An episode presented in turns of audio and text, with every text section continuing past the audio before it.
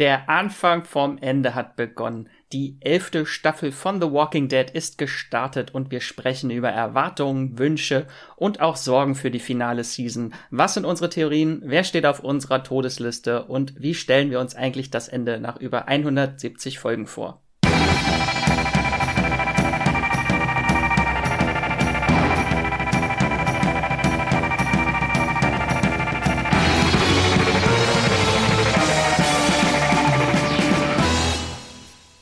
Hallo und herzlich willkommen zum Streamgestöber, eurem Moviepilot Podcast, wo wir über Filme und Serien, die es da draußen im Streaming-Kosmos zu entdecken gibt, sprechen. Ich bin der Max aus der Moviepilot Redaktion und heute sprechen wir über ein Serienmonument, was zu Ende geht. Uh, The Walking Dead uh, hat, ist in die elfte und finale Season gestartet. Und das möchte ich natürlich nicht alleine darüber sprechen, sondern habe mir dafür den äh, größten The Walking Dead Fan und Experten zur Seite geholt, äh, den ich kenne. Er ist das Gesicht von unserem Moviepilot YouTube-Kanal. Äh, hallo Yves. Hallo, schön wieder hier zu sein. Schön wieder mit dir über die Welt der Untoten reden zu dürfen. Unbedingt mal wieder eine persönliche Frage zum Anfang. Worüber freust du dich heute mehr, über The Walking Dead mit mir zu reden oder heute Shang-Chi zu gucken? Oh, das ist eine schwere Frage. Ich habe ja überraschend Gutes gehört von Shang-Chi, so deswegen also die ersten Reaktionen sind ja alle recht positiv. Deswegen, aber Walking Dead mit dir, das, das wird, glaube ich, immer so in meinem Herzen Priorität haben, weil wir das einfach schon, das ist der Start von allem. Das habe ich letztes Mal im Video gesagt. Mir jetzt mal so die alten Streams angeguckt, als wir an so einem Tisch standen, schlechten Sound hatten, manchmal keine Bildübertragung hatten. Da steckt viel mehr dahinter für mich als nur eine Serie. Deswegen ja, Walking Dead all the way. Ja, seit, äh, seit Staffel 8, wo wir an diesem schönen Tisch standen und ich äh, vor Aufregung schon große Pfützen auf diesen äh, Tisch geschwitzt habe. Meine Güte. Ja, wir reden heute über The Walking Dead Staffel 11. Den Podcast möchte ich am liebsten unser Gespräch so ein bisschen in zwei Teile spalten. Einmal etwas spoilerfreier reden, äh, was wir äh, von der elften Staffel erwarten, was unsere Wünsche und Träume, Hoffnungen, Sorgen, Ängste sind. äh, und dann reden wir nachher noch ein bisschen konkreter im Spoiler-Teil auch über die erste Folge, die wir schon geguckt haben, was die über die elfte Staffel oder über den ersten Teil, die ersten acht Folgen verrät. Ähm, und was wir aus den Comics erwarten. Äh, und wer auf unserer Todesliste steht. Haha. Genau, dann äh, starten wir auch direkt mit unserem Thema. Äh, genau, Walking Dead. Ich habe mal geguckt bei Movie Pilot. Über 15.000 Bewertungen äh, und eine 8,1 im Durchschnitt. Also das ist schon sehr, sehr gut. Also es ist eine der größten Serien, würde ich sagen, mit äh, in den letzten zehn, mittlerweile schon elf Jahren. Also ein richtiges Serienmonument. Äh, seit 2010 läuft die Serie und äh, nächstes Jahr endet sie nach 177 Folgen. Ähm, genau, jetzt die elfte Staffel gestartet. Die neun Folgen könnt ihr immer montags ab 9 Uhr auf Disney Plus, Star und nicht mehr beim Fox Channel und Sky streamen. Ähm, Eve, einmal generell The Walking Dead endet, was macht das mit dir? Äh, bist du jetzt eher äh, froh, dass es endet oder traurig äh, oder siehst du noch gar nicht das Ende am Horizont? Ich muss sagen, noch sehe ich es gar nicht. Ich meine, das wird die längste Staffel ever und die wird auch noch als so eine Trilogie veröffentlicht. Das heißt, die Serie wird uns locker noch ein Jahr beschäftigen. Ich glaube, das ist so ein bisschen wie als damals Infinity War rauskam für Marvel. Und da hatte ich noch nicht wirklich Endgame im Kopf. Der Vergleich hinkt gar nicht mal so, weil mit Walking Dead wird es ja trotzdem in irgendeiner Form weitergehen in diesem Universum. Wir haben halt äh, Fear the Walking Dead, Staffel 7 ist genehmigt. Ich glaube, dieses World Beyond kriegt nur noch eine zweite Season, aber weitere Spin-off-Projekte stehen ja alle schon in den Startlöchern, inklusive der äh, Rick Grimes-Filme, auf die wir, glaube ich, beide sehr, sehr heiß sind. Deswegen noch ist dieses, diese finale Stimmung nicht wirklich da, was aber auch okay ist. Aber ich glaube, wenn wir uns dann so den letzten acht Episoden nähern, ich glaube, dann wird es bittersüß. Ich glaube, dann äh, wer wird selbst ein gefühlskalter Eve, wie er häufig bezeichnet wird, etwas emotional und sagen, Mann, das war eine Reise. Das, das war eine Reise. Und äh, ich, ich bete, dass, dass, diese, dass dieses Ende auch zufriedenstellend äh, sein wird. Hoffentlich. Ich, wir haben mal auf Instagram so ein kleines Stimmungsbild äh, abgeholt und da gefragt, äh, ob die Fans eher erleichtert oder traurig sind, dass The Walking Dead überhaupt endet. Und äh, über 1500 äh, Leute, also 63 Prozent, äh, sind tatsächlich erleichtert, dass die Serie endet. Ähm, ich bin auch so ein bisschen zwiegespalten. Äh, zum einen, weil man so viel mit The Walking Dead verbindet, das äh, hat begleitet mich seit äh, fast elf Jahren bald, hat mich durch meine Studienzeit begleitet. Allerdings ist man auch so ein bisschen erleichtert, glaube ich, dass es irgendwann auch einen Endpunkt findet, dass es nicht ewig weitergeht. Gebe ich dir vollkommen recht. Ähm, ich finde, jede Serie muss trotzdem enden, ganz egal wie gut sie ist. Ich weiß, bei Walking Dead gibt es ja generell viele Fans, die irgendwann ausgestiegen sind und die der Serie auch nicht meiner Meinung nach diese verdiente zweite Chance gegeben haben. Ich finde ja, seit Staffel 9 hat sich die Show wieder echt gemausert. Ich bin aber auch einer von denen, die Staffel 7 sehr gut fanden.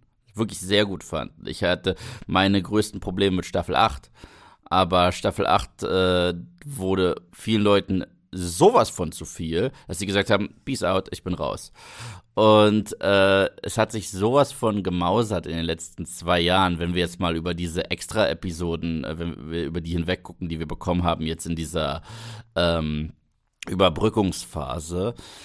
Aber ich gebe dir vollkommen recht, es muss enden. Ich, ich würde es doof finden, wenn sie jetzt sagen würden, ja, noch drei, vier Seasons und dann mal gucken. Ich glaube, dann wäre auch ich irgendwann raus, weil ich sage das auch so häufig übers MCU. So eine Endlosigkeit geht halt irgendwie Hand in Hand mit der Sinnlosigkeit.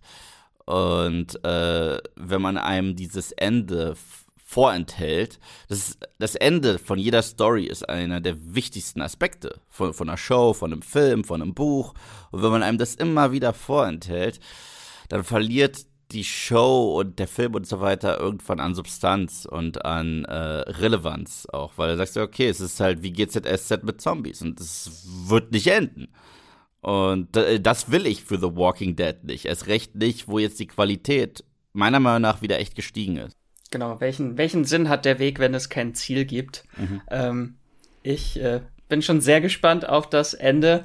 Äh, wollen wir mal kurz äh, einmal abklappern. So, du hast ein sehr schönes Video gemacht zur äh, letzten Staffel, was du alles noch unbedingt erwartest. Ähm, vielleicht können wir darüber noch, noch mal kurz sprechen. So, was gibt es für Sachen, die du unbedingt noch sehen willst in der finalen Staffel, damit überhaupt ein Fan einen befriedigenden Abschluss überhaupt haben kann? Ja, also, äh, oh Gott, das ist ganz witzig, dass du mich auf mein Video ansprichst, weil ein Video, das vor zwei Wochen rauskommt, äh, gekommen ist, könnte genauso gut zwei Jahre sein, weil in der Zwischenzeit schon so viele andere Videos draußen sind. Äh, deswegen muss ich mich jetzt nochmal selber zurückberufen äh, auf alles, was ich gesagt habe. Ich glaube, ein paar Punkte habe ich noch im Kopf. Und zwar ein Punkt war auf jeden Fall die Negan-Maggie-Dynamik.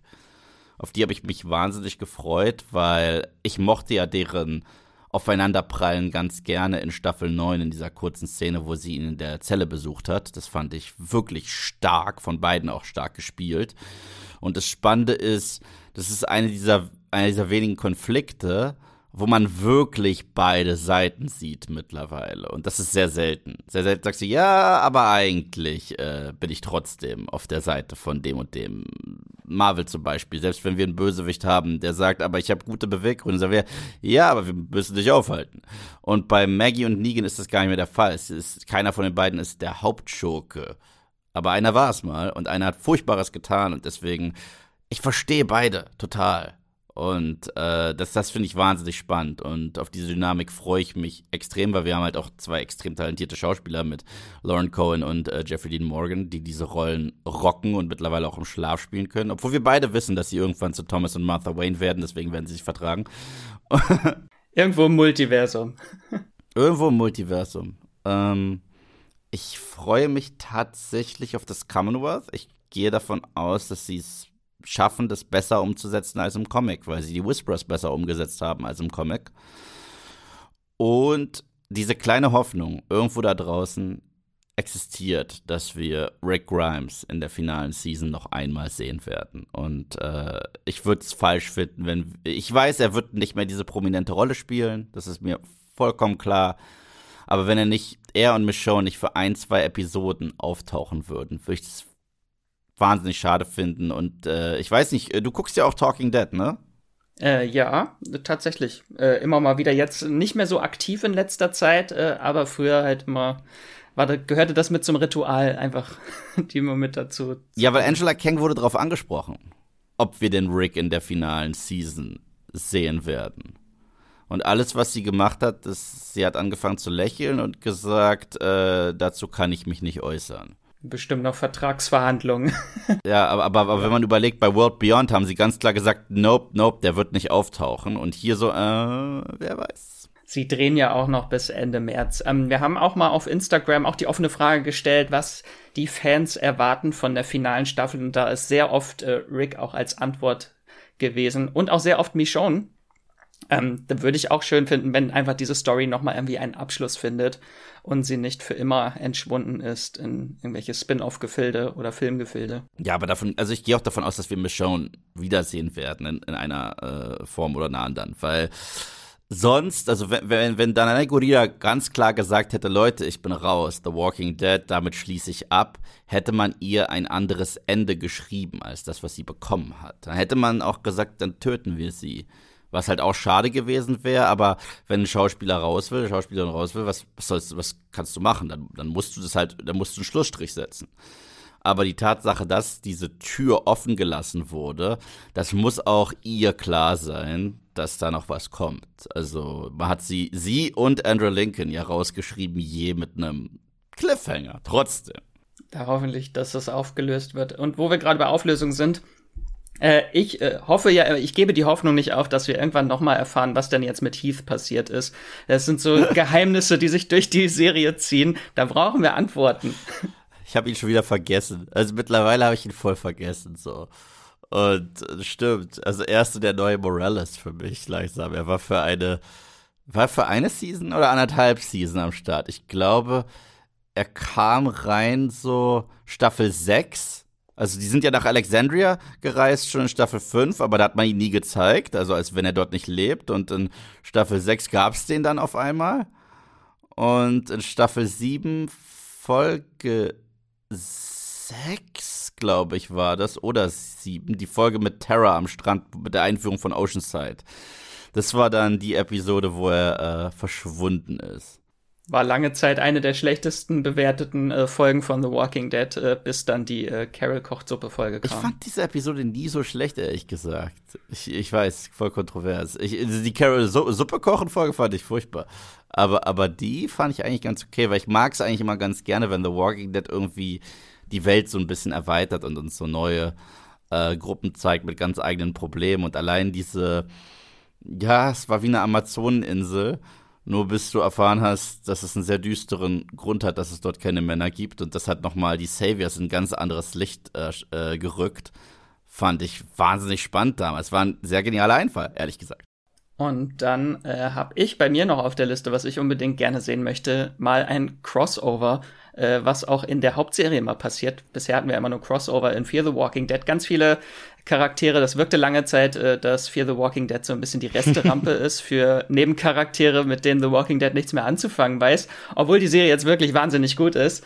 Äh, aber dass vielleicht auch diese ganzen Serien mal äh, wirklich untereinander verbunden werden, das würde mich interessieren, ob das noch passiert. Ich könnte es mir vorstellen. Ich könnte es ich könnt's mir wirklich vorstellen. Ich glaube, es wäre keine gute Idee, das so wirklich in diesen allerletzten Block zu packen und dass sie es damit beenden. Ich glaube, zum Schluss sollten sie sich eher so auf die absoluten Schlüsselfiguren und so die eigene Show konzentrieren, anstatt äh, eine Art Avengers Endgame und zigtausend Charaktere. So cool es auch ist, also ich glaube, das muss man anders platzieren. Aber äh, ja, ich, ich bin krass offen dafür. Es gibt so viele Dynamiken, die mich jetzt schon interessieren würden, wie unterschiedliche Figuren miteinander umgehen würden. Wie würde so ein Victor Strand in Alexandria agieren? Also der würde ja dort auch einen nach dem anderen verarschen und sich hochspielen. So. Wie, wie würde ein ähm, Daniel Salazar auf einen Negan reagieren? So.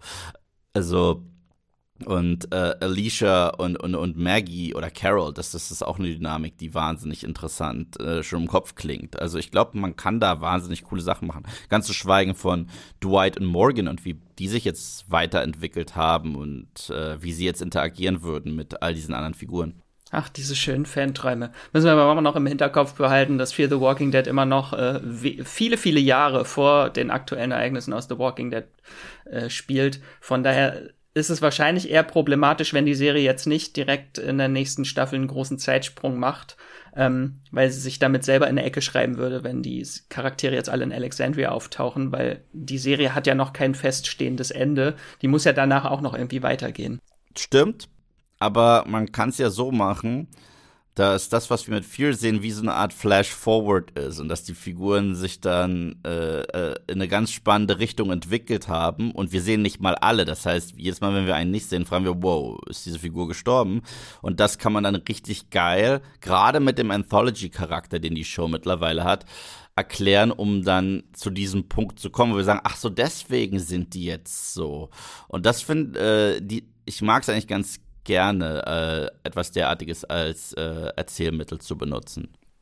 Ja, doch, das ist, das ist eine coole Idee, das kann ich mir vorstellen. Ich möchte einfach nur, dass äh, Carol und Co. einfach mal wissen, dass Morgan noch am Leben ist und mm.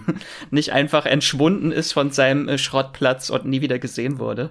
Und ich, ich, ich will auch, ich will tatsächlich eine Rick Morgan Reunion, will ich tatsächlich. Ich glaube, Rick wäre richtig stolz auf ihn, wenn er sehen würde, wie er mit Cowboy-Hut eine Community anführt ähm, das, ist, das ist ziemlich cool. Also Morgan, das ist, ich, ich war ja immer ein Believer in ihn und ich weiß, du hast ihn irgendwann aufgegeben, Andrea hat ihn sehr schnell aufgegeben, Sebastian hat viel gar nicht weitergeguckt, das heißt, er hat ihn schon in The Walking Dead aufgegeben.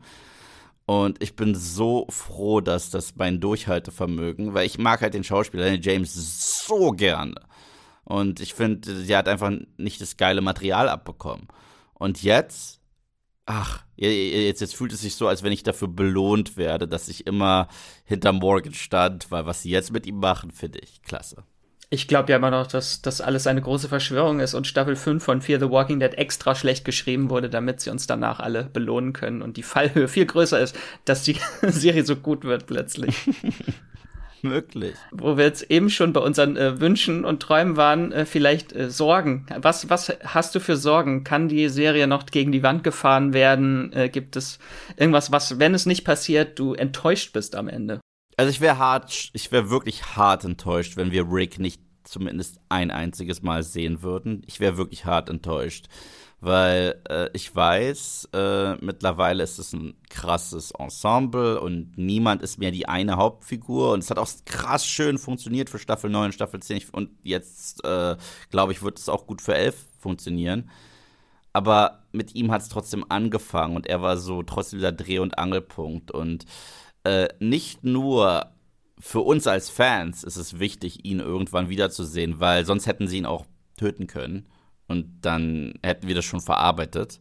Aber wir wissen, er ist da draußen und wir wissen, da ist doch so viel Ungeklärtes. Das heißt, es ist nicht nur für uns als Fans wichtig, ihn wiederzusehen. Es ist für uns auch krass wichtig, dass die anderen Figuren ihn wiedersehen. Und äh, weil, weil da halt so viel Unf äh, wir stehen so vor unvervollständigten Tatsachen und die Figuren selbst ja auch.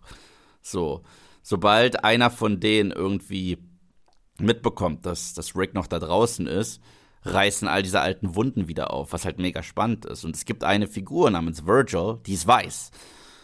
Und die haben wir ja im Trailer gesehen für Season 11. Also, wenn man daraus nichts macht, weiß ich auch nicht, ey.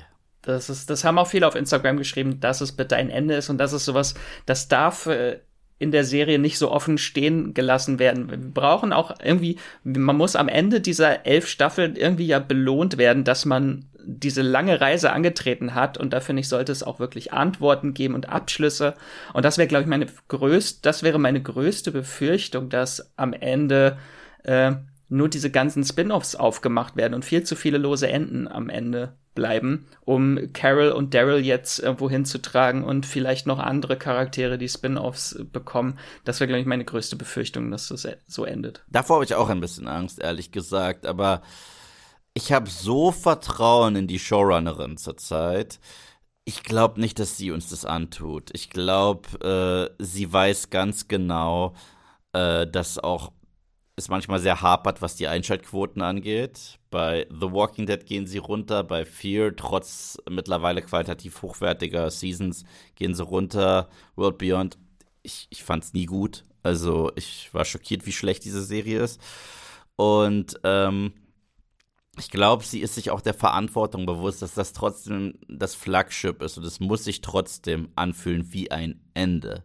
Was man danach weitermacht, äh, muss, äh, muss jetzt nicht zwingend alles schon angespielt werden in äh, dieser finalen Season.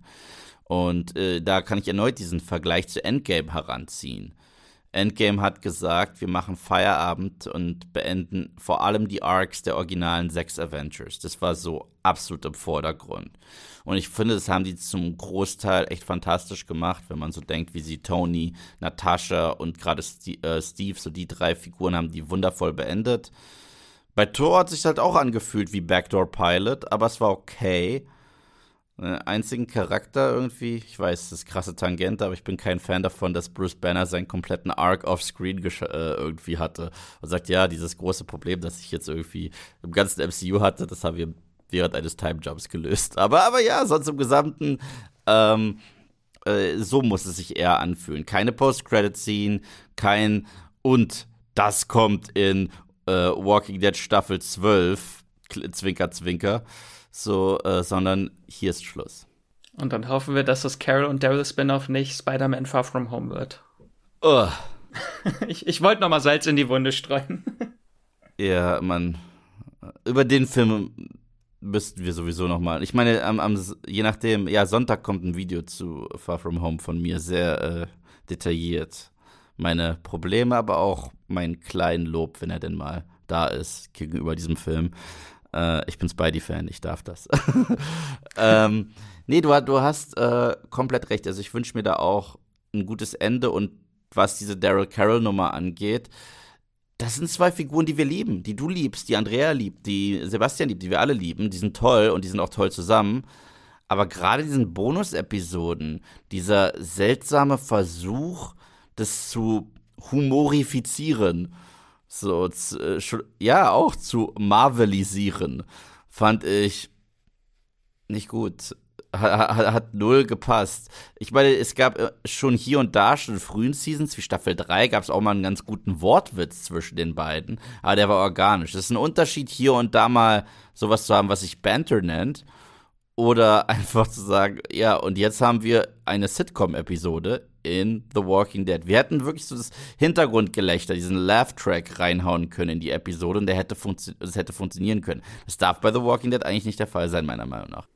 Das war so weird. Äh, Daryl und Carol machen Witze beim Fischefangen und dann lachen sie und während sie lachen, wird schon irgendwie das Intro übergeblendet. Das war ganz weird, irgendwie diese Folge. Ja. Ich weiß nicht, was da schiefgelaufen ist das ist für mich deswegen fast noch schlimmer als die äh, äh, Ratten- und Koch-Episode, weil normalerweise, gerade wie The Walking Dead mit dem Setup spielt für die Intro-Musik jedes Mal, die fängt ja meistens noch irgendwie in der Szene an.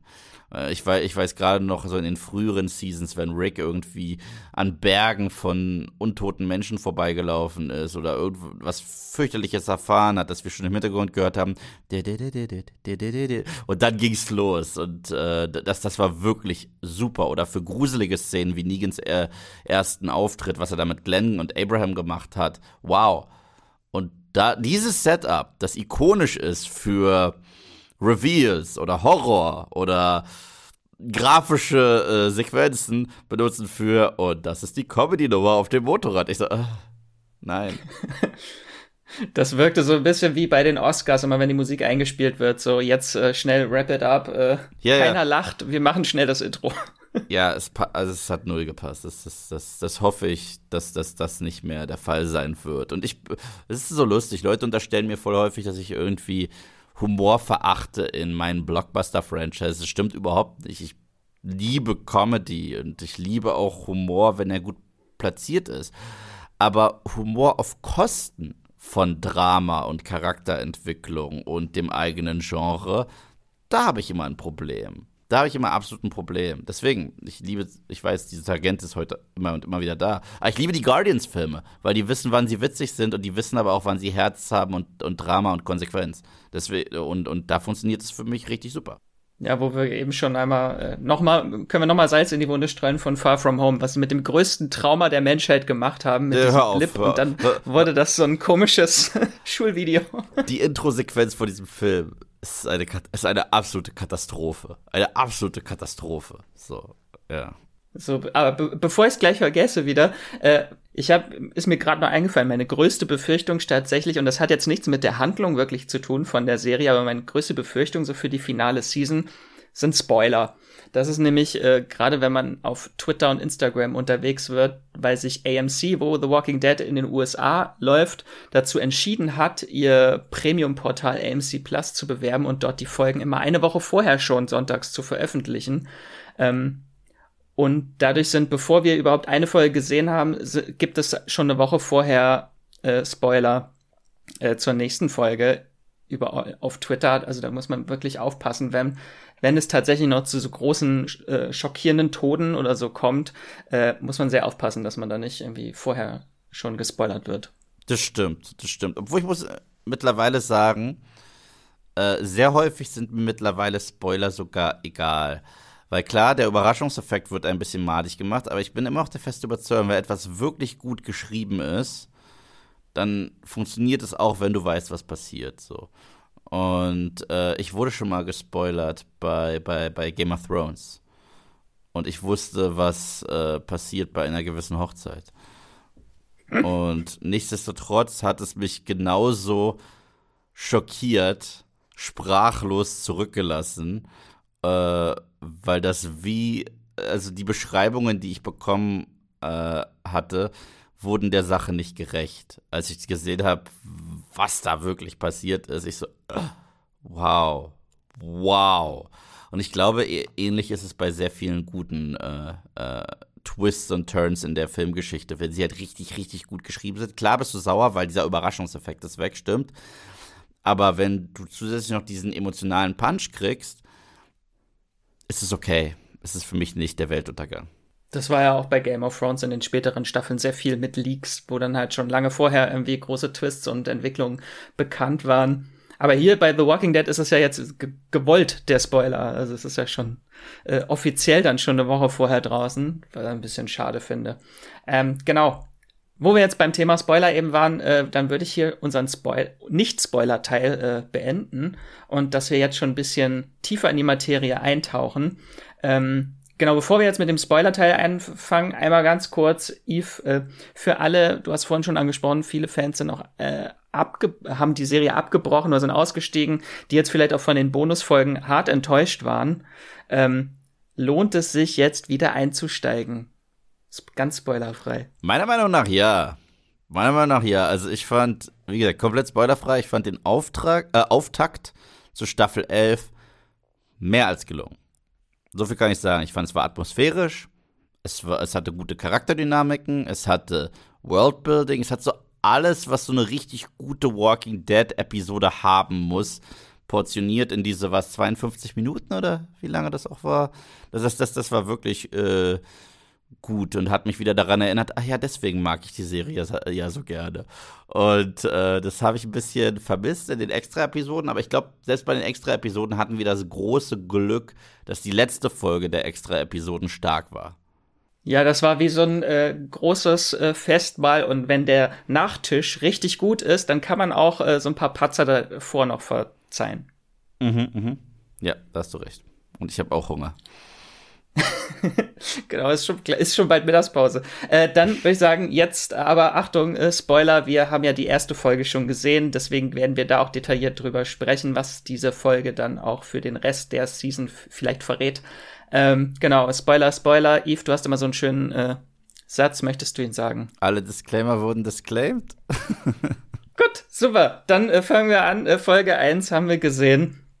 Ähm, Yves, möchtest du einmal ganz kurz erklären, wie wir in die elfte Staffel überhaupt starten? Wo geht's da los? Ja, ja, ja. Also ich finde äh, gerade der Start, gerade die ersten, ich glaube, das sind so sieben Minuten oder so, ist so ein Cold Opener. Und ich finde, The Walking Dead kann das ja manchmal richtig gut, wenn sie sich einfach mitten in die Handlung reinwerfen, ohne einen großen Aufbau zu haben. Und ich finde, Walking Dead funktioniert halt auch super nonverbal und die meisten Survival-Stories und äh, Zombie-Apokalypse-Stories funktionieren auch richtig geil nonverbal.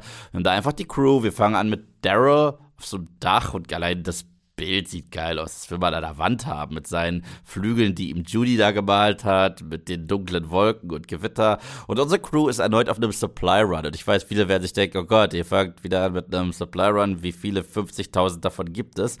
Aber das war für mich mindestens der Top 5 der besten Supply Runs ever. Und äh, zwar bricht unsere Crew in so einer alten Armeebasis ein. Und was wir da haben, ist etwas, was wir ewig lang nicht mehr gesehen haben. Und zwar sind eigentlich streng genommen nicht Walker, sondern Lurker. Also Untote, die auf dem Boden liegen und da schon ewig liegen. Und die werden halt nur so richtig aktiv durch bestimmte Geräusche oder in dem Fall durch Blut. Und ja, Daryl verletzt sich, ein Bluttropfen fliegt in Zeitloop auf das Gesicht eines dieser Viechers und auf einmal geht's los. Und der Soundtrack, also der Score von Bear war halt auch wieder richtig geil, das Getrommel. Ja, Adrenalin pur, ich fand's super. Und wir haben sie ja auch im Kino geguckt, die erste Folge. Da kam es, glaube ich, noch ein bisschen besser, weil es auch sehr dunkel war, die Folge. Aber im Kino war das schon echt äh, sehr, sehr schön. Da habe ich es auch ein bisschen wieder verziehen, dass der schöne 16 mm Filmlook nicht mehr da ist. Mm. Ich kann es mittlerweile verschmerzen. Ähm, ich finde, das macht aber auch dieser Anfang, dass es wieder einen Supply Run gibt, äh, für eine sehr schöne neue Thematik auf, weil darum, worum es so am Anfang geht, ist, dass Alexandria, da herrscht große Nahrungsknappheit und Überbevölkerung weil die ganzen Communities, das Hilltop wurde zerstört, das Kingdom wurde zerstört und die sammeln sich jetzt alle in Alexandria, was zusätzlich natürlich auch noch zerstört wurde. Die Mauern sind eingerissen worden von den Whisperern und jetzt müssen sie alle, alle Menschen finden in diesem Trümmerfeld da zusammen und es gibt kaum noch äh, Nahrung. Dieses ganze Versorgungsnetzwerk, was äh, Rick und Co. sich über Jahre aufgebaut haben zwischen den Communities, das gibt's nicht mehr. Ähm, und jetzt müssen sie halt immer größere Risiken eingehen, um überhaupt noch irgendwo Nahrung zu finden, weil sie natürlich, das sind jetzt elf Jahre ungefähr seit dem Beginn der Apokalypse, ähm, dass da einfach alles schon abgegrast wurde, alle Supermärkte oder da ist ja das meiste auch schon verfault, was es dort gibt. Ähm, das finde ich sehr spannend aufgemacht als Thema und auch ein sehr schöner Bruch zu dem, was wir dann in der zweiten Storyline sehen mit dem Commonwealth, wo es ja genau das Gegenteil ist. Dort ist so eine sehr blühende Riesengemeinschaft, wo die Menschheit eigentlich wieder normal funktioniert.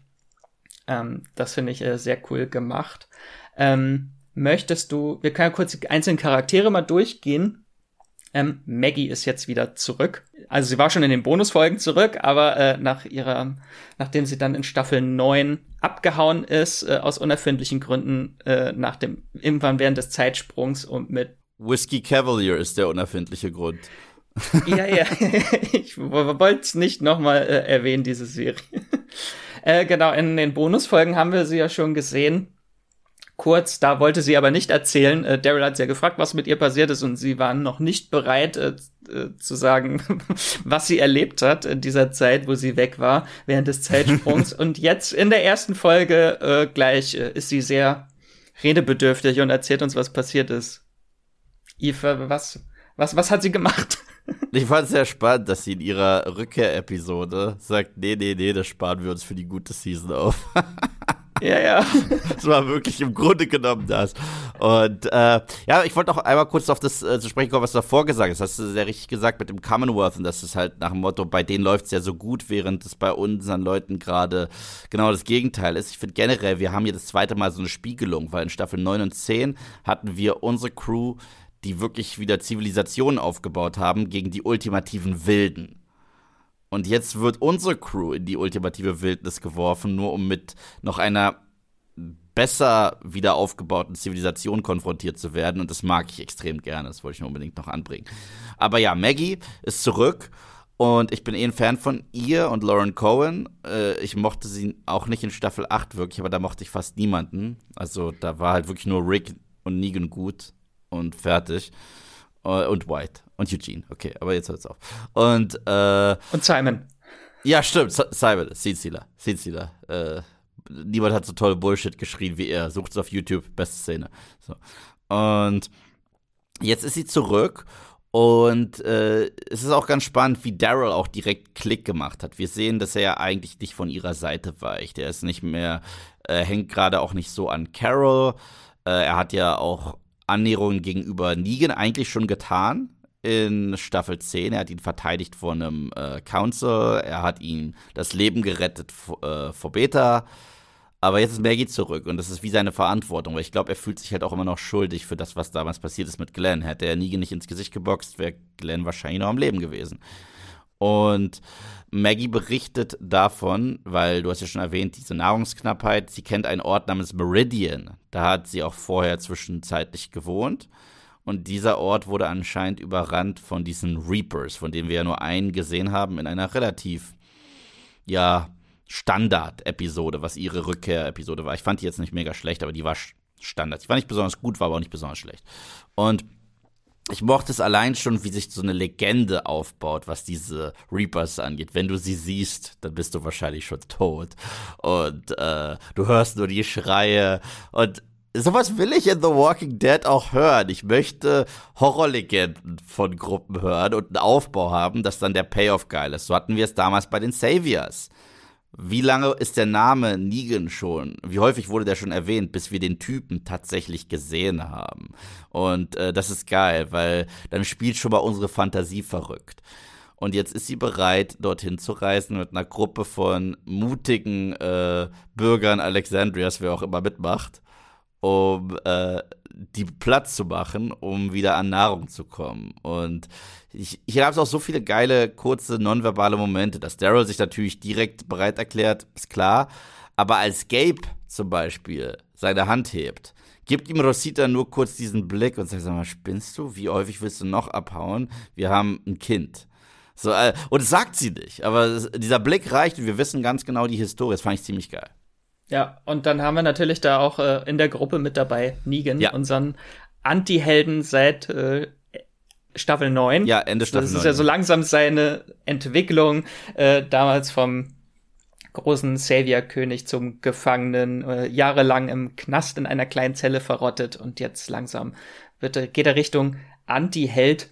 Aber äh, Maggie hat diese ganze Entwicklung verpasst, alles, was er Gutes getan hat, äh, und ist jetzt wieder da. Und ich finde, er wirkt wie so ein Mobbing-Opfer, wenn alle ihn irgendwie schief angucken und anrempeln und er wird zurückgelassen. Das hat mir ein bisschen das Herz gebrochen als Negan-Fan. Ja, es, es ist, das Coole ist, ich bin Hardcore Negan-Fan, aber ich bin halt auch Hardcore Maggie-Fan. Und deswegen, ich, äh, das ist gutes Drama. Weißt du, das ist richtig gutes Drama. Das gute Drama ist, dass es mir voll schwer fällt, Partei zu ergreifen. Manchmal, äh, ich weiß nicht, kennst du doch die alten Ninja Turtle Filme? Die äh, originale Trilogie von Ninja Turtle Filmen mit den Jim Henson Kostümen. Ich weiß nicht, ob du sie kennst. Es gibt eine Szene, wo sich Raphael und Leonardo streiten und Donatello sagt, er hat recht, er hat recht. Sie haben beide recht. Und genau so fühle ich mich in dieser, äh, äh in dieser Situation. Ich habe auf beide gesagt, ich so, ja, sie hat recht. Er hat recht. Ja, ihr habt irgendwie beide recht. So, und äh, da gab es so ein paar Momente zwischen den beiden. Du merkst halt, dass Negan Maggie generell misstraut, verständlich. Aber gleichzeitig äh, seine Bedenken gegenüber ihrem Plan, dass sie mit dem Kopf durch die Wand rennt. Und die sind dann ja auch in diesem sehr geilen Szenario da unten in diesem U-Bahnhof, wo alles verdammt klaustrophobisch ist und die Geräusche und hier an der Stelle nochmal das Sounddesign im Kino. Wahnsinn, um das so, so, zu erleben. Das war geil. Das war wirklich geil. Ja. Aber ähm, ich verstehe Negan bis zu einem gewissen Punkt, dass er sagt, nope, äh, du, äh, was wir hier sind, ist ein Suicide Squad im Grunde genommen. Und du hast gar keinen Plan. Und ehrlich gesagt, willst du mich nur umbringen? Und ich so, ja, ja, bis hierhin unterschreibe ich. Und dann sagt er, ich werde nicht zulassen, dass du mich wie ein Hund umbringst. So wie es mit Glenn geschehen ist. Ich so, oh, okay, oh, oh. He went there. Ja, yeah. Ich so, wow. Aber Respekt, also die Drehbuch, äh, das Drehbuch ist verdammt gut geschrieben. Also, die haben das so gut platziert, diese, äh, diese, diese Seitenhiebe. Und direkt kriegt Negan eine in die Fresse von Daryl was halt es auch widerspiegelt. Das erste Mal, als er einen in die Fresse gehauen hat, äh, war Glenn kurz darauf tot. Und jetzt wird Glenns Name in den Dreck gezogen und er kriegt direkt dafür noch mal eine. Und damit haben wir so einen schönen Zirkelschluss. Und ich liebe das ja generell ganz gerne, wenn, so, wenn das so geschrieben ist. ist. Wenn man diese Folge damals nicht gesehen hat oder sich nicht mehr so gut daran erinnert hat, wie das alles getaktet war, was zu was geführt hat, dann hat es nicht den gleichen Impact, wie es hat, weil du wirklich vor Augen hast, wie Daryl ihm damals eine geknallt hat und kurz darauf Glenn tot war. Und jetzt erwähnt er Glenn und zack, kriegt er direkt eine ins Gesicht. Fand ich sehr gut geschrieben. Sehr gut geschrieben. Und es ist auch endlich wieder so, der alte Negan blitzt wieder durch. Das ist so diese ganze Entwicklung, die die Bonusfolge, diese Solo-Folge mit Negan dann losgetreten hat, dass er jetzt auch keine Rücksicht mehr nimmt. Er ist er, er selbst, äh, er will sich nicht mehr verstellen. Äh, und es ist ihm egal, ob äh, Maggie ihn dafür killen will.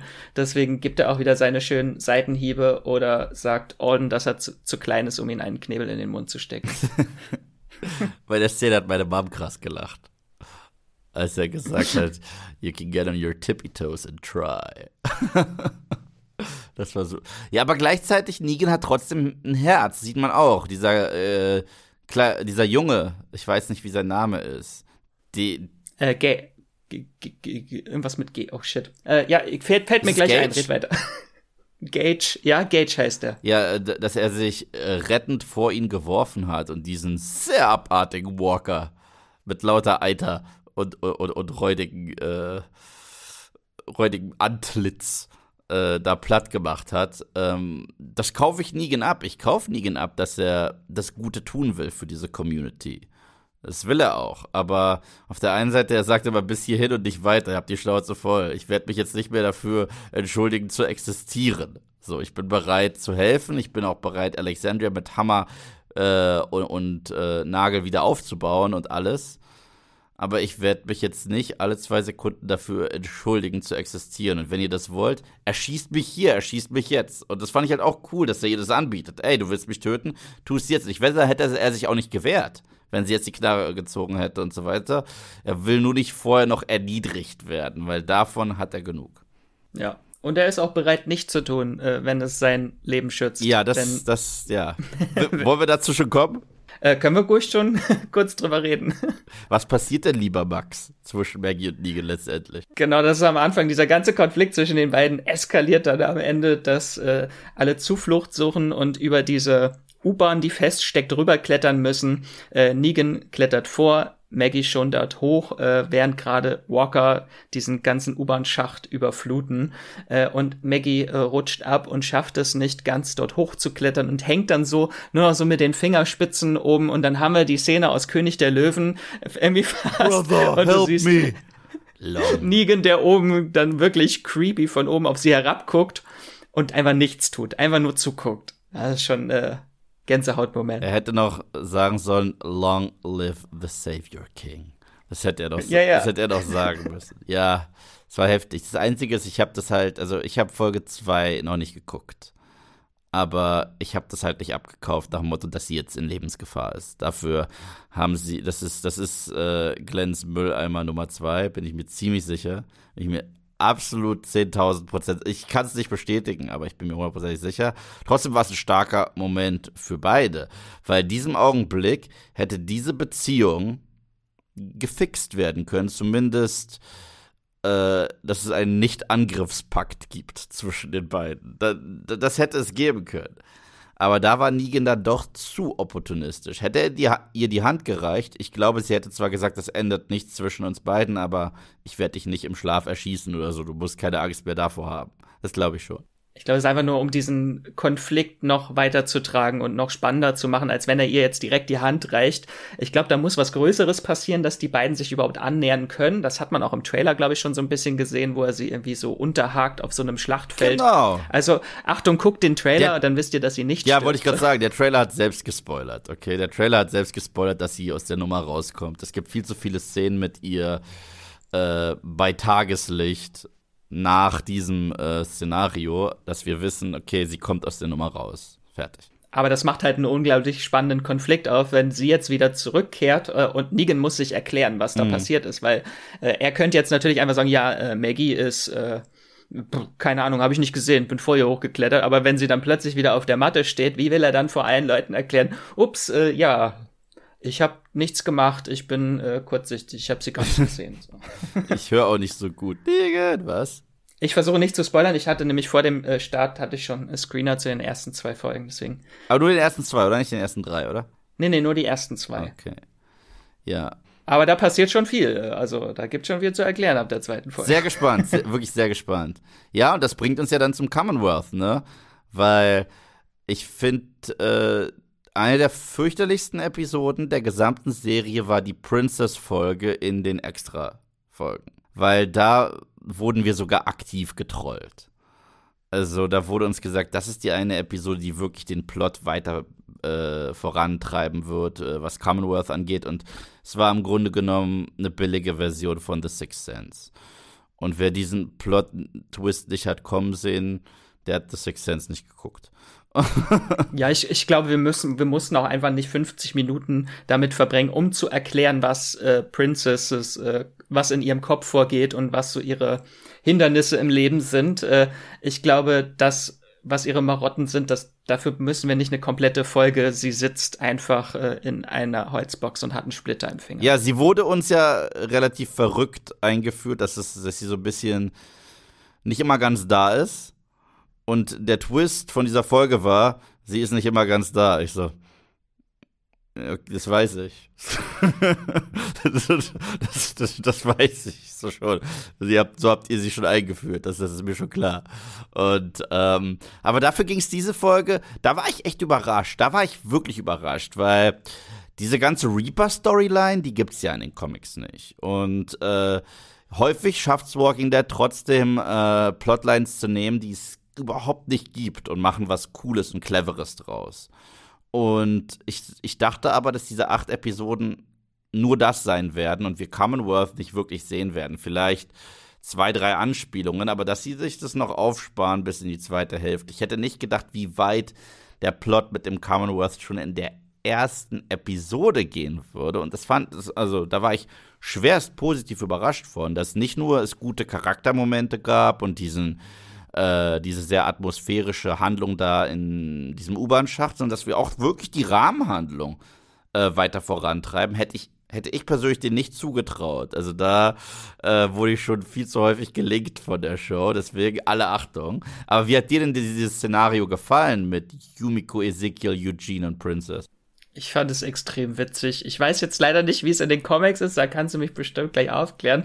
Aber das Commonwealth wird schon sehr antagonistisch eingeführt, aber es war halt extrem witzig, weil es ist so extrem bürokratisch. Äh, das ist diese Mega-Community mit anscheinend Zehntausenden von Menschen, die dort leben. Aber um da überhaupt reinzukommen, musste so einen kompletten bürokratischen Prozess erstmal durchlaufen. Irgendwie das Assessment, was sie da nennen. Und die sind dann auf Level 1 und werden dann wirklich mit Fragen durchlöchert, die alle hinten und vorne keinen Sinn ergeben. Also sie werden nach ihren Toilettengängen gefragt, äh, nach Postleitzahlen aus ihrem früheren Leben. Ähm, das fand ich alles sehr, sehr witzig. Vor allem Eugene, großer Scene-Stealer in der Folge. Ähm, und dann am Ende kommt natürlich, wollen sie dem Ganzen sagen, einfach, nee, das macht keinen Sinn hier, also das, das tun wir uns nicht an, äh, wollen eigentlich wieder fliehen und dann kommt der, die große Enthüllung, dass Yumikos Bruder, von dem ich vorher gar nicht wusste, dass sie einen hat, ich glaube, er wurde einmal, wurde einmal wahrscheinlich was erwähnt. Deswegen, das muss ich auch korrigieren. Ich habe in meinem Video äh, Schwester gesagt. es war einfach nur ein Gehirnfurz. Deswegen muss ich mich, muss ich mich hier entschuldigen. Ähm, genau, ihr, ihr Bruder Tommy, äh, der lebt im Commonwealth und das ist so eine große Wand, wo die ganzen Bewohnerinnen und Bewohner vom Commonwealth äh, Fotos von vermissten Familienmitgliedern und Freunden äh, aufhängen können, damit diese bevorzugt werden in diesem Aufnahmeprozess, wenn sie gefunden werden. Genau.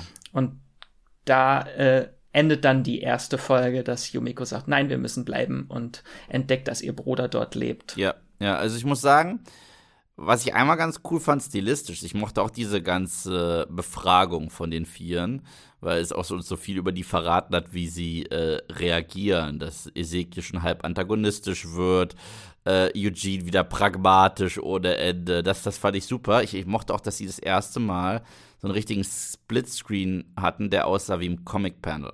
Hat sich auch Angela King dazu geäußert. Sie wollte tatsächlich diesen Stil von den Kirkman-Comics da drin haben, was ich geil finde.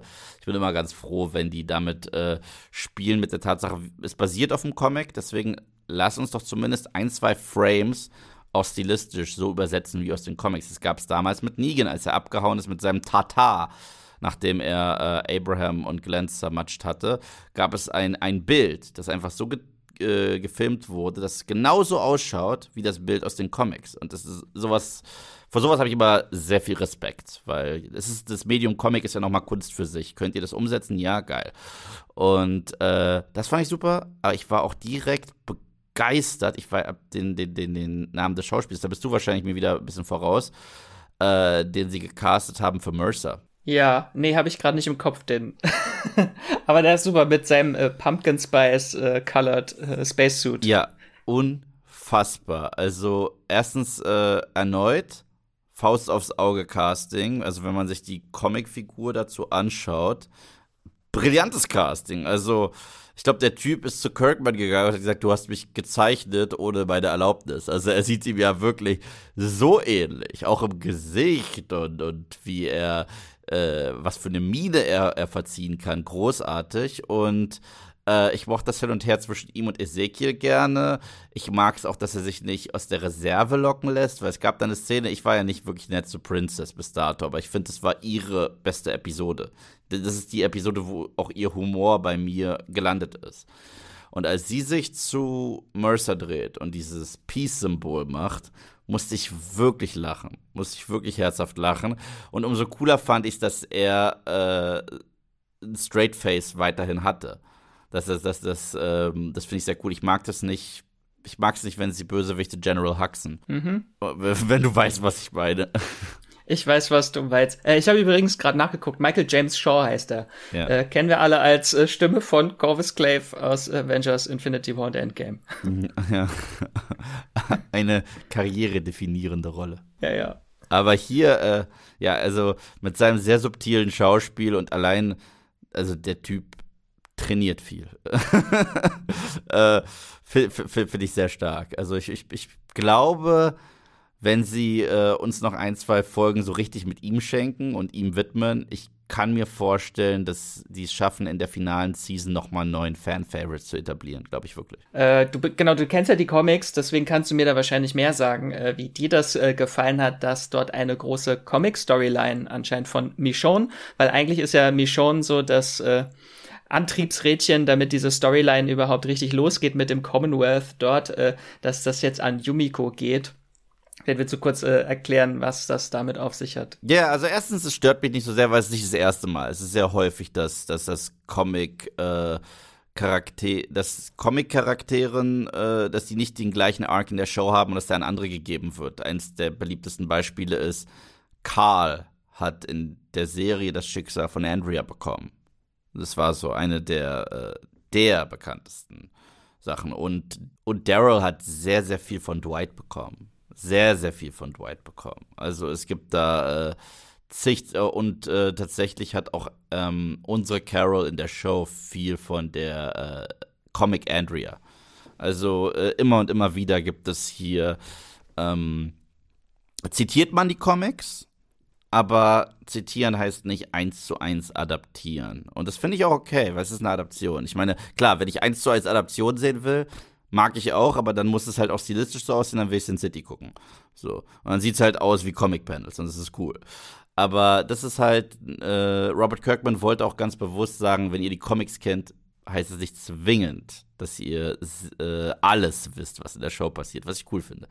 Und ja, du hast recht, äh, Michonne findet ihre äh, Tochter wieder in den äh, Comics. Denn in den Comics hat sie eine Tochter. In den, der Serie hatte sie ja ein kleines Baby, einen Jungen der das wahrscheinlich nicht überlebt hat. Wurde ja sehr klar eigentlich schon ausgesprochen. Klar, wir haben es nie gesehen, das heißt, das kann man sich auch aus dem Hintern ziehen, aber wir gehen davon aus, dass, dass der Junge äh, tot ist. Und in den Comics hat sie eine Tochter und die findet sie wieder im Commonwealth und die heißt Elodie und ist Bäckerin. Und das Spannende ist, im Trailer zu Staffel 11 gibt es eine Elodie und einen Elodie's Bakery Shop. Das wird aber sicherlich nicht äh, Michonnes Tochter sein. Es wird eine Figur sein, die wahrscheinlich so die äh, Charaktereigenschaften von Michonnes Tochter aus den Comics hat, aber eine originelle Version davon sein wird, ohne den, den Familienbezug zu Michonne. Und hier ist halt Yumiko, die durch ihren Bruder äh, da rankommt. Das, das, das, das finde ich cool. Also, es passt ziemlich gut, weil Yumiko hat auch in der Show einen ähnlichen Background wie Michonne. Was ich damit meine, ist, sie ist Anwältin und das war Michonne auch in äh, den Comics und wird letztendlich zu der Richterin im Commonwealth. Und das, deswegen funktioniert es für mich bisher richtig, richtig super. Vielleicht bleibt es auch einfach nur ein Easter Egg mit Elodie, dass da zufällig eine Bäckerei einer Elodie gehört. Hm, ich glaube, das wird mehr. Ich, ich, ich, äh, ich meine. Also die Figur, die wir im Trailer gesehen haben, meinst du diese mit der Brille und den langen Haaren? Ja, ich glaube schon. Ja, sie ist nicht Elodie, das kann ich schon sagen. Oh, du weißt einfach wieder mal viel zu viel. Ja, aber, aber, aber vielleicht, vielleicht gibt es trotzdem eine Elodie. Also ich, äh, keine Ahnung. Es kann ja passieren. Äh, wo, wo ja auch ein bekannter äh, Tausch vorgekommen ist in der Show. Dale. Viele erinnern sich gar nicht mehr an Dale. Ich mochte den sehr gerne. Kennst du noch Dale? Ja, mit seinem RV. Und Fischerhut, genau. Ja.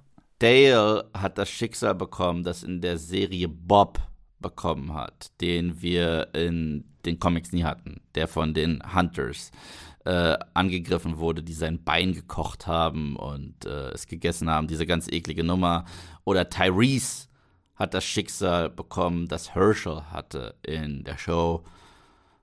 Äh, also es gibt immer wieder solche kleinen, wie man so schön sagt, Switcheroos und äh, das gefällt mir aber mal ganz gut, weil ich kann immer sagen, ah, ich weiß ganz genau, was ihr gerade zitiert, aber es passt für diese Serieninterpretation der Figuren viel besser. Ja, ist ja auch vor allem dann der große, das Zaunmassaker von Alpha, da sind ja auch drastisch unterschiedlich die Köpfe, die in den Comics da auf den Pfählen prangen und äh, die in der Serie. Ja, ja, ja. Ja, das hat mir auf jeden Fall alles gut gefallen. Commonwealth wurde creepy genug eingeführt, wurde gleichzeitig auch humorvoll genug eingeführt. Dann hat jemand wie Mercer genug Persönlichkeit, dass man merkt, okay, hier haben wir auch schon richtigen Charakter. Und genauso macht man das. Fand ich, äh, hat, mir, hat mir verdammt gut gefallen. Was ich mich so ein bisschen frage, ist, wie es mit Ezekiel weitergeht tatsächlich. Ich meine, und seinem äh, Tumor. Da kann ich tatsächlich auch nicht. Er, er, wird ja, hat ja auch in der Befragung nicht gesagt, dass das ein bösartiger Tumor ist. Er hat gesagt, nee, habe ich schon seit Jahren, das ist und nichts Schlimmes. Ja, das kaufen die ihm aber halt auch hart nicht ab, so. War das nicht eigentlich der Grund, warum er mitgegangen ist mit der Gruppe, um eventuell medizinische Hilfe zu bekommen? Nö, ich glaube nicht, dass das der Grund war. Der Grund war, äh, er wollte doch ein letztes Mal helfen, bevor er weiß, dass er äh, stirbt. Ich glaube, so war es ja, weil die wussten ja gar nicht von dieser Dimension, äh, die sie dort erwartet. Und das aber, das, das fand ich, äh, fand ich alles ziemlich cool. Hat sehr gut funktioniert für mich. Generell, ich bin jedes Mal positiv überrascht, wie gut The Walking Dead ist, ikonische Gruppen und Welten aus den Comics wieder einzuführen. Es ist dem bei den Saviors sehr gut gelungen, das ist dem bei den Whisperers sehr gut gelungen und es ist dem beim Commonwealth meiner Meinung nach bisher auch sehr gut gelungen. Dann wollen wir vielleicht mal kurz äh, auf die nächsten Folgen blicken, spekulieren. Die erste Folge und zum Teil auch die zweite, aber da sage ich nichts zu, äh, gibt natürlich schon so vom Tempo her so eine kleine Richtung vor, wie diese ersten acht Folgen. Das wären ja die drei Parts, die finale Staffel mit jeweils acht Folgen. Und ich finde, man kann jetzt sehr gut abschätzen nach der ersten Folge, wie genau diese acht Folgen aussehen, dass das so ein Handlungsbogen ist. Mhm. Hast du das schon, hast du schon Theorien oder? Ich gehe trotzdem davon aus, dass, der, dass die ganze Commonwealth-Nummer nicht das sehr dominante äh, dieser ersten acht Episoden sein wird. Ich gehe davon aus, dass das eher so Plot B ist, der im Hintergrund immer weiter plätschert. Und dann ab äh, dem zweiten Drittel so richtig dominant wird. Ich glaube, bis dato haben wir noch diese ganze Nummer mit den Reapers. Ich glaube, diese Maggie Negan-Nummer muss ich klären. Vielleicht gibt es auch endlich ein klärendes Gespräch und eine Versöhnung zwischen Daryl und Carol, weil äh, es geht mir krass auf den Keks, was sie so mit den beiden gemacht haben und es muss auch wieder vernünftig werden. Äh, davon gehe ich aus. Ich glaube, Commonwealth wird so richtig, richtig wichtig in der zweiten Hälfte. Aber eine Sache Fandest du es auch ein bisschen blöd? Ich meine, es war zwar eine Star Wars-Referenz, aber wie schnell sie dort fliehen konnten, weil dort zwei Security Guards ein Techtelmechtel miteinander haben. Ich so, aber trotzdem, wie kommt ihr an die äh, Klamotten ran? Ihr seid doch in, in, in einem Käfig. Und andere sind dort schon neun Monate. Wie, wie, wie? Ja, das war ein bisschen äh, sehr konstruiert, konstruiert. Ja, sie, halt, halt, sie haben auch gar keine Mühe, Mühe gemacht, uns zu zeigen, wie das funktioniert. Sie haben einfach kurz einen Cut gehabt und dann hatten sie die Klamotten schon an. Ich so, aber wie? Es spielt sich, es spielt sich alles in Princes Kopf ab. Die ganze Staffel einfach. Okay, gut. Aber, aber ich bin hoffentlich nicht der Einzige, der da irgendwie ein fettes Plothole gesehen hat, oder? Ich dachte mir ehrlich gesagt, wurde was rausgeschnitten? So, ich, ich habe irgendwie wie ihr von A nach C kamt, habe ich nicht verstanden. Ihr habt erfahren, dass die regelmäßig die Klamotten ausziehen. Aber ihr seid trotzdem in einem Käfig. Ja, ja. Das, äh, vielleicht werden wir das immer noch erfahren. Ähm, aber so die Commonwealth-Sache, was ich mir wirklich vorstellen kann, dass jetzt läuft das ja wirklich komplett parallel. Das hat ja gar keine Berührungspunkte mit dem, was in Alexandria abläuft. Dass es wirklich so zwei separate Storylines sind, die so zum Ende der acht Folgen zusammenlaufen. Und dann geht es im zweiten Teil richtig mit dem Commonwealth los. Also haben wir halt einmal jetzt diese ganze Reapers Meridian Story was, äh, es gibt ja schon ein paar Synopsen zu den nächsten Folgen, wirkt fast so ein bisschen wie die Whisperer-Story von Negan, dass äh, Daryl von den Reaper gefangen wird und dann dort Teil der Reaper wird, weil dort, äh, das haben wir, hat auch der Trailer schon verraten, dass dort seine große Liebe Leah Teil der Reaper ist. Ähm, das wird dann irgendwie so ein großer Teil und äh, dieses ganze Commonwealth Assessment, äh, können sie dem Commonwealth trauen, kann das Commonwealth der Gruppe trauen, dass das sich so durch die acht Folgen zieht und am Ende äh, sie dann doch preisgeben, woher sie kommen und dann vielleicht das Commonwealth in letzter Sekunde in Alexandria auftaucht und die Reaper niedermäht, bevor die alles in Flammen setzen. Das wäre so meine Vermutung. Das ist echt möglich. Ich hoffe an dieser Stelle, dass dem Hund nichts passiert. Das, das würde mir zu sehr das Herz brechen. So, dann tötet lieber. Oh, oh, du guckst komisch, du weißt irgendwas. Oh Gott, oh Gott, oh Gott, oh Gott. Oh Gott, oh Gott, oh Gott, oh Gott. Und, äh, und das, das, das Zweite ist, ich bin, ich bin gespannt, wie es hier an dieser Stelle auch mit Negan weitergeht, weil in den wenn wir jetzt uns äh, rein an die Comicvorlage halten, ist seine Story auserzählt. Mhm. Er ist eigentlich nur noch Eremit und lebt in der Hütte, ja, ja. Ja, man sieht ihn sogar meistens gar nicht mehr. Man sieht äh, das Haus und man sieht, wie Leute da irgendwas äh, für ihn hinterlassen an Nahrung und so weiter. Aber äh, man, man sieht ihn, äh, er spielt keine Rolle mehr als Charakter. Wir wissen, er lebt noch, das wissen wir. Aber äh, und dann hat ja jetzt Kirkman so eine Art nochmal Negan One-Off-Comic äh, veröffentlicht, der ihn dann nochmal in dieser Welt zeigt alleine. Aber seine Story ist auserzählt. Und deswegen frage ich mich, werden wir einen Negan im Commonwealth sehen. Ich denke, das wäre eine faszinierende Idee. Ich könnte mir auch schon vorstellen, dass er und Mercer ein herrliches Hin und Her haben könnten. So, deswegen, da bin ich wahnsinnig gespannt, weil bei Maggie, bei Daryl, bei Carol und bei vielen unserer Hauptfiguren kann ich mir ganz genau denken, ungefähr, wo die Reise hingeht. Aber er ist für mich jetzt eine Wildcard, komplett. Und das macht das so faszinierend. Das wird wahrscheinlich alles erst sein, was wir nächstes Jahr sehen, so in dem zweiten Teil, wenn dann wirklich das Commonwealth auch für die ganzen äh, Charaktere, die jetzt in Alexandria sind, eine Rolle spielt. Ähm, kann ich mir sehr gut vorstellen, weil in den Comics gibt's ja dann auch so politische Ränkespiele, die dann so thematisch äh, eingeflochten werden. Da, ich möchte einfach nur Negan als Politiker sehen. Äh, ich ja. glaube, das, das wäre mein Highlight. Ja, ja. Ja, ich, ich, ich bin generell gespannt. Es gibt ja so ein paar sehr, will ich alles nicht spoilern, es gibt ein paar sehr böse Twists und Turns im Commonwealth. Es gibt zwei schockierende Twists im Commonwealth in der äh, Comic Story. Und ich bin gespannt, inwiefern sie das adaptieren für die Show und mit welcher Figurenkonstellation. Siehst du, das wäre jetzt meine nächste Frage gewesen. Dann sage ich jetzt einmal kurz, äh, es gibt einen Spoiler im Spoiler-Teil. Ich möchte es jetzt unbedingt du möchtest es wissen?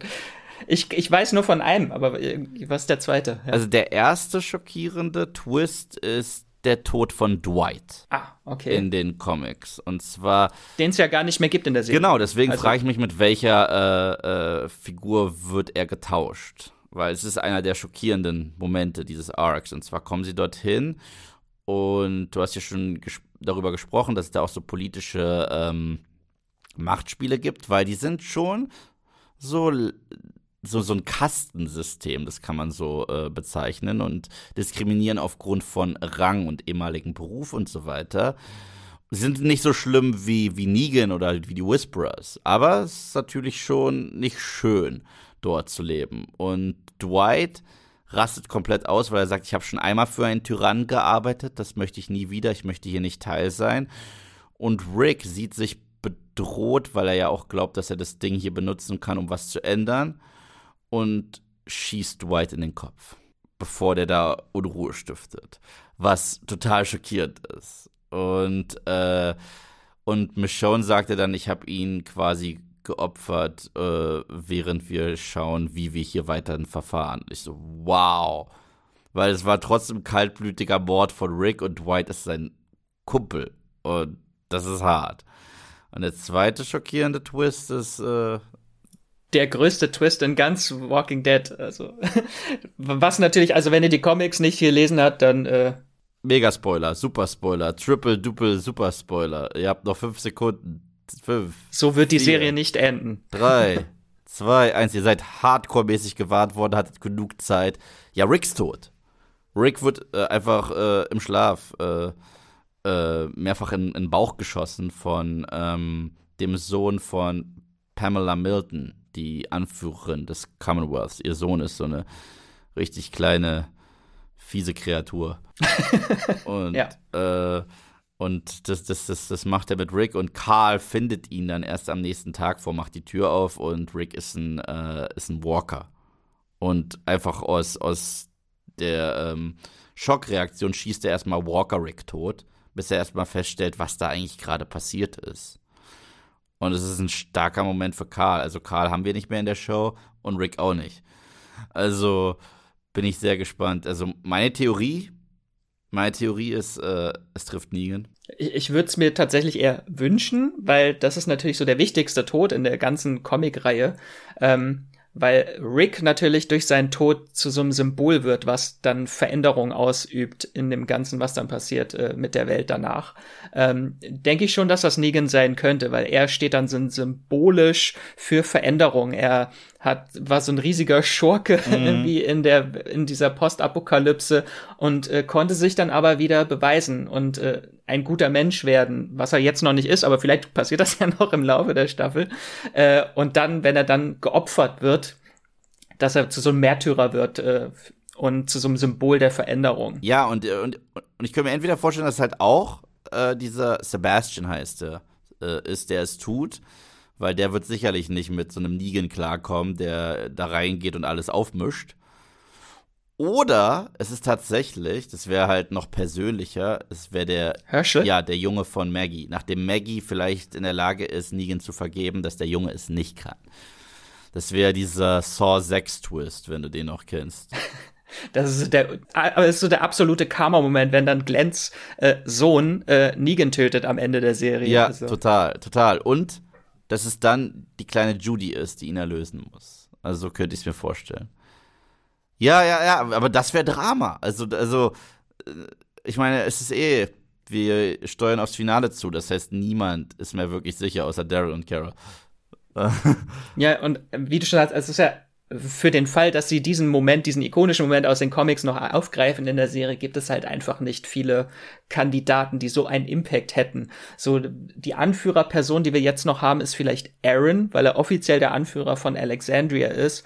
Aber da ist jetzt, glaube ich, auch nicht so der Impact bei den Fans auch so groß, dass sie ihn als zentrale Figur von dieser Serie wahrnehmen. Gleichzeitig kann ich mir auch nicht vorstellen, dass Aaron ein Charakter ist, der so viel stunk machen würde im Commonwealth. Das ist, das ist nicht er.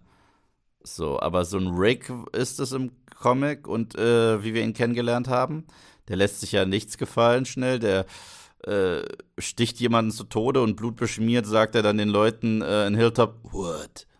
Und äh, Negan ist nicht großartig anders. Deswegen, ähm, ja, das ist jemand anders, ich weiß gar nicht.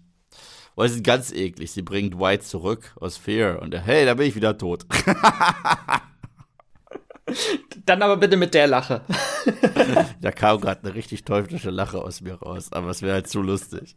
So, hey Jungs, da bin ich wieder. Bringen Sie morgen zurück. Ja, morgen. All life's precious. Puff, oh.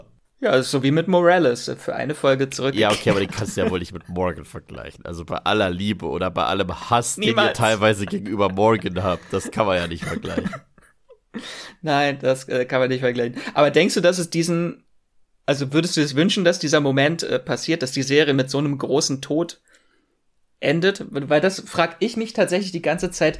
Die letzte wirklich schockierende Szene in der Serie war für mich das äh, Zaunmassaker von Alpha und danach war jetzt für mich ja, der Tod von Siddiq war hart, aber das war jetzt für mich jetzt nicht so dieser krasse Moment, mm, der mm. mich da wirklich äh, zitternd vorm Fernseher hat sitzen lassen. Ob es das noch mal gibt in der Serie, das, das frage ich mich. Ich glaube, wird es schon geben, aber das wird nicht der Punkt sein, mit dem die Show endet. Also das ist auch bei Rick nicht wirklich der Fall. Das passiert im Comic.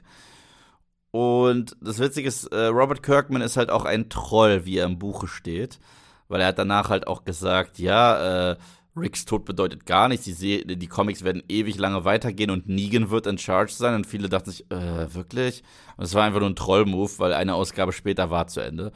Aber die Ausgabe danach hat nicht da wirklich angeknüpft, sondern sie hat uns einen finalen äh, Time Jump gegeben, wo Karl schon ein erwachsener Mann ist und Vater ist von einem kleinen Mädel.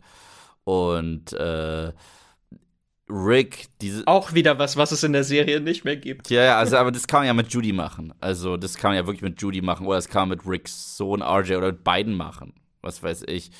Und, äh, da, das glaube ich, in die Richtung wird schon gehen, nachdem es diesen heftigen Tod gibt. Und gerade deswegen Judy ist für mich auch die einzige, die hier Sinn ergibt, weil Judy ist äh, jemand, der, der Negan sehr gerne hat. Sie, sie, sie hat ihn unfassbar gerne und sie würde auch von ihm berichten und erzählen. Gleichzeitig ich weiß auch nicht, wie pervers ich das finden würde, wenn das Ende der Show eine Judy wäre, die die tapferen Erlebnisse des Negans rezitiert. Ich so, das ist nicht das gleiche, wie das mit Rick zu machen. Das ist nicht, das ist, das ist, nee. Mal gucken, mal gucken.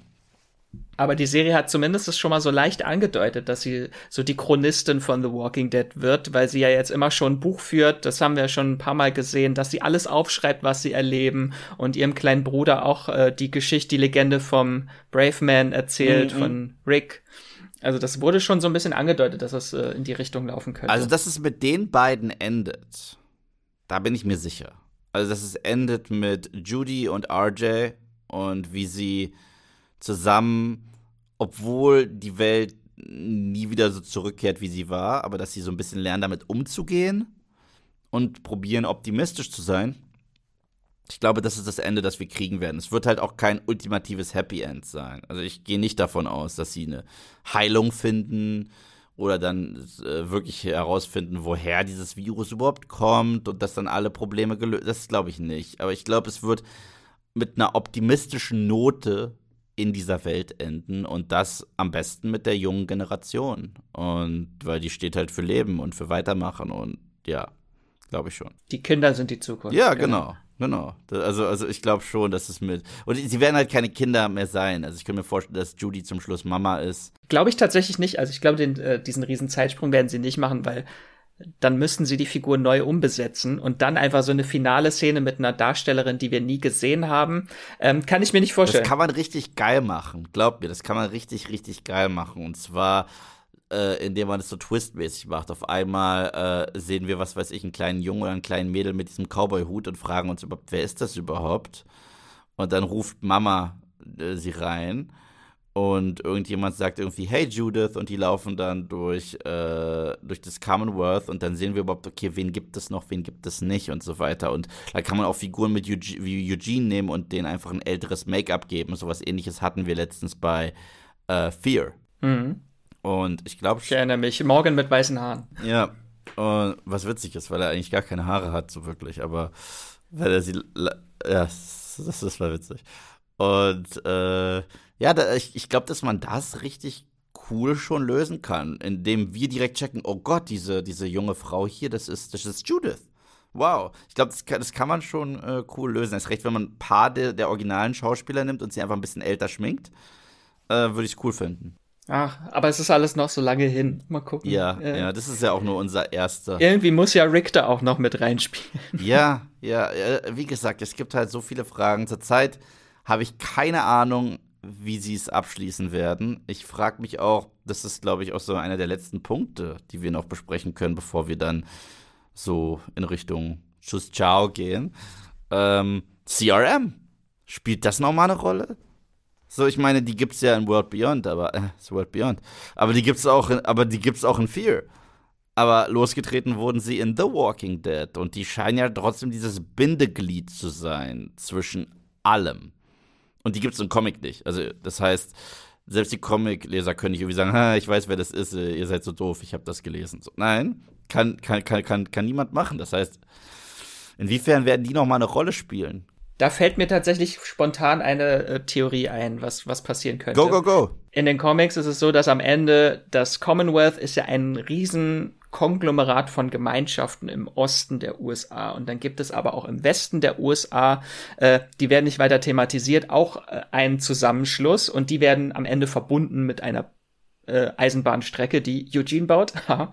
ähm, und da könnte ich mir vorstellen, dass einfach, wir haben diese zwei fast gleichen äh, Gemeinschaften, das CRM und das Commonwealth sind ja schon sehr ähnlich. Die einen haben halt weiße Soldaten und die anderen haben schwarze Rüstungen, die Soldaten.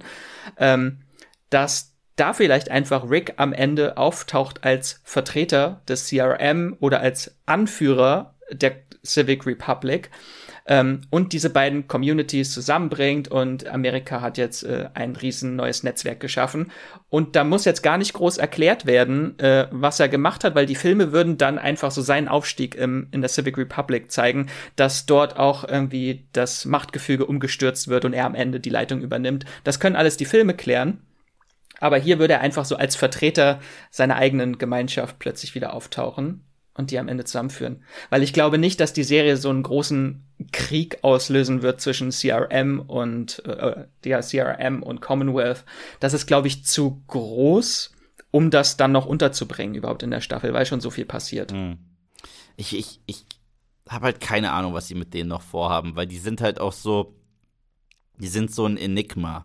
Die sind so ein. Ja, die hat Scott Gimple irgendwann mal eingeführt. Äh, ich glaube, weiß nicht, ob er wusste, was er damit tut. Ja, aber mittlerweile. Er wollte nur irgendwie alles verbinden. Aber mittlerweile sind sie ja trotzdem so ein wichtiges. Sie sind dieser, dieser Twilight Zone Lost Dharma Initiative.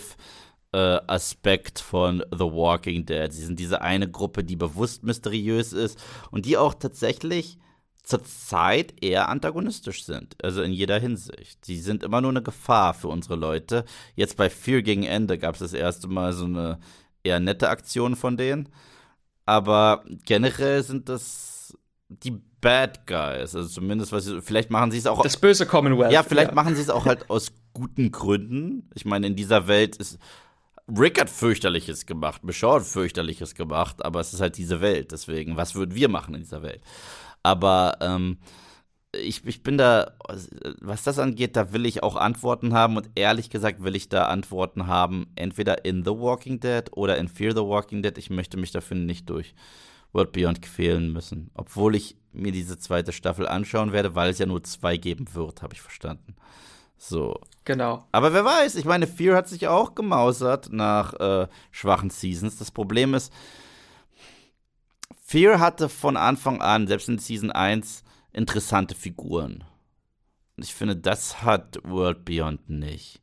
Und diese Kids, meine Güte, gingen die mir auf den Keks. Also nicht, nicht, nicht einer von denen.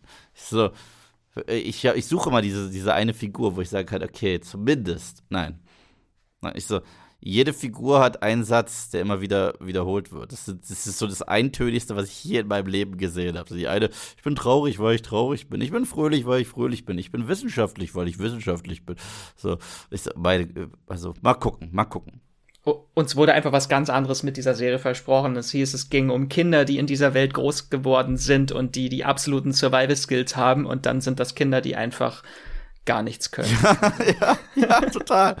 Und, äh, und es war auch so, so, so kacken melodramatisch. Also so, äh, dass es auch manchmal angefangen hat mit einem mit einem Gedicht. So, aus Hackepeter wird Kacke später. So, es ist, ist, ist wirklich, es ist, ist, also erst recht Kinder, die in dieser Gro Welt groß werden, haben wir schon ziemlich geil gesehen bei The Walking Dead anhand von äh, Henry, von Lydia, von Carl, von Lizzie, damals richtig gruselig.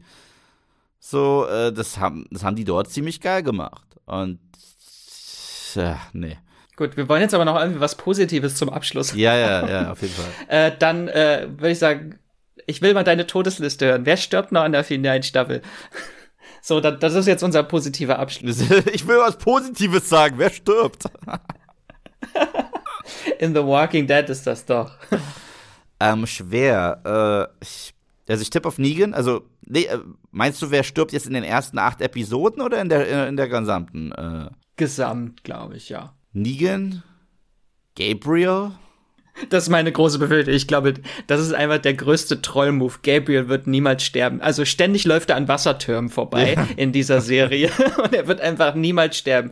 Äh, falls ihr es nicht wisst, in den Comics äh, stirbt er an einem Wasserturm, weil er dort äh, kopfüber runterfällt und mit dem Fuß in der äh, hängen bleibt in der Leiter und dann wird er von Beta aufgeschlitzt und von äh, Walkern vernascht. Ja.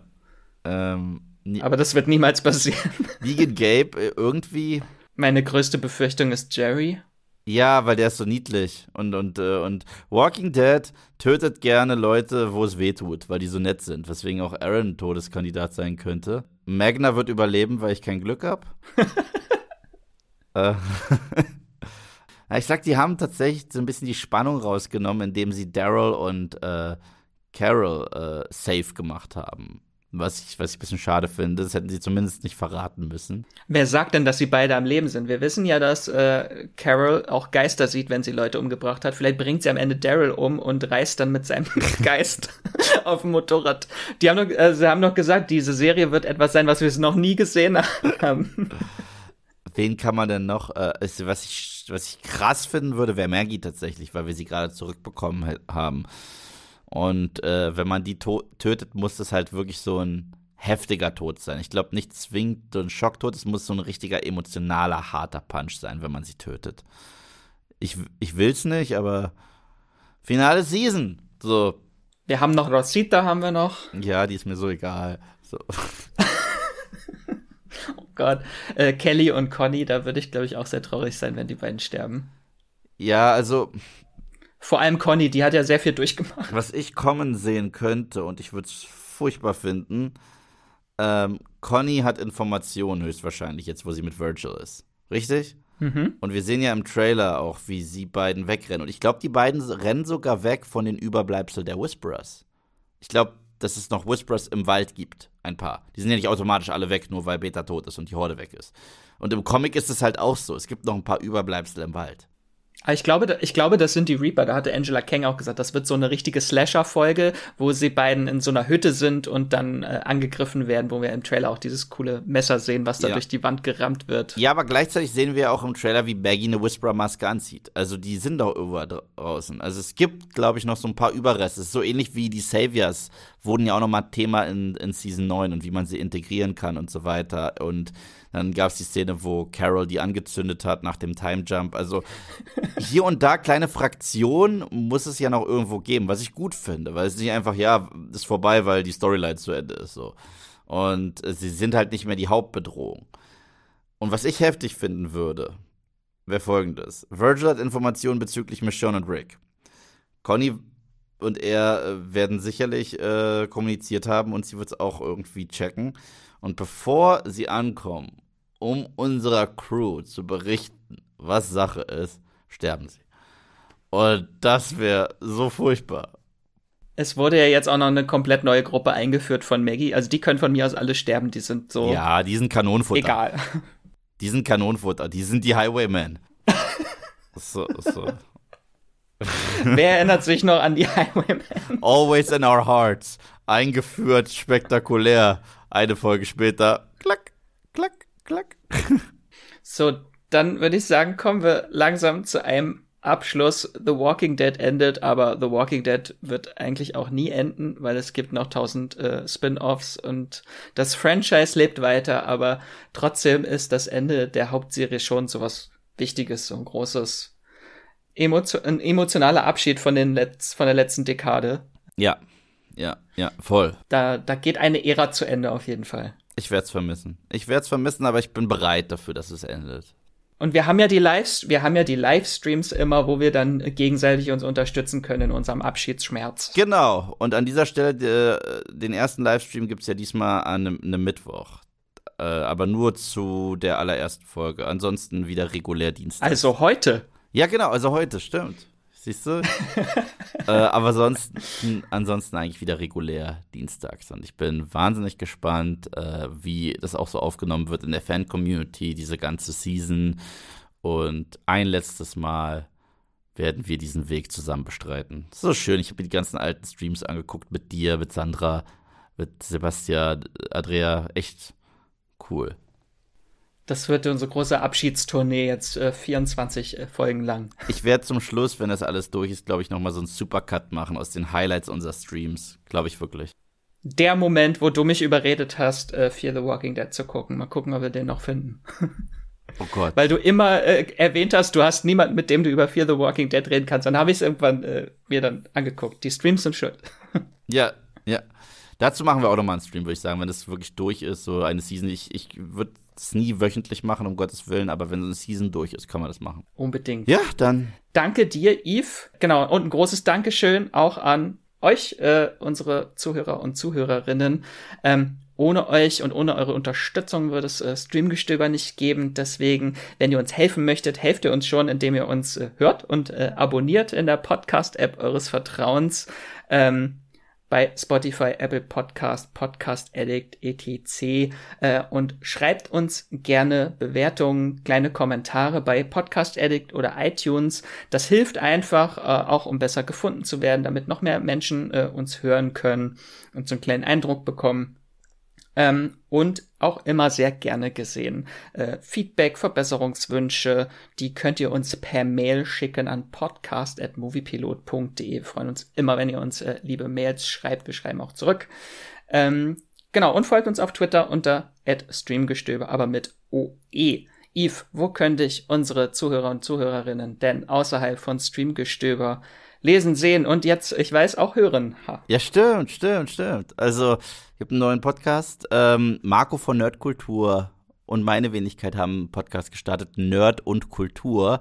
Da hört man uns zurzeit alle zwei Wochen. Ansonsten regulär auf Moviepilot. Also auf Moviepilot, dem YouTube-Kanal, gibt es fast täglich Videos von mir. Nicht täglich, aber fast täglich Videos von mir. Alles querbeet, Reviews, Meinungen, Essays, manchmal ein bisschen Spaß so, Livestreams, alles äh, gibt's dort zu sehen und ja, würde mich freuen, wenn ihr weiterhin einschaltet. Ja, mich könnt ihr lesen äh, und hören, kontaktieren, was alles ihr euch vorstellen könnt. Äh, bei Moviepilot schreibe ich Artikel äh, und ihr könnt mich auch auf, mir auf Twitter und Instagram folgen. Ihr findet mich überall unter Max Wieseler oder Wieselmax.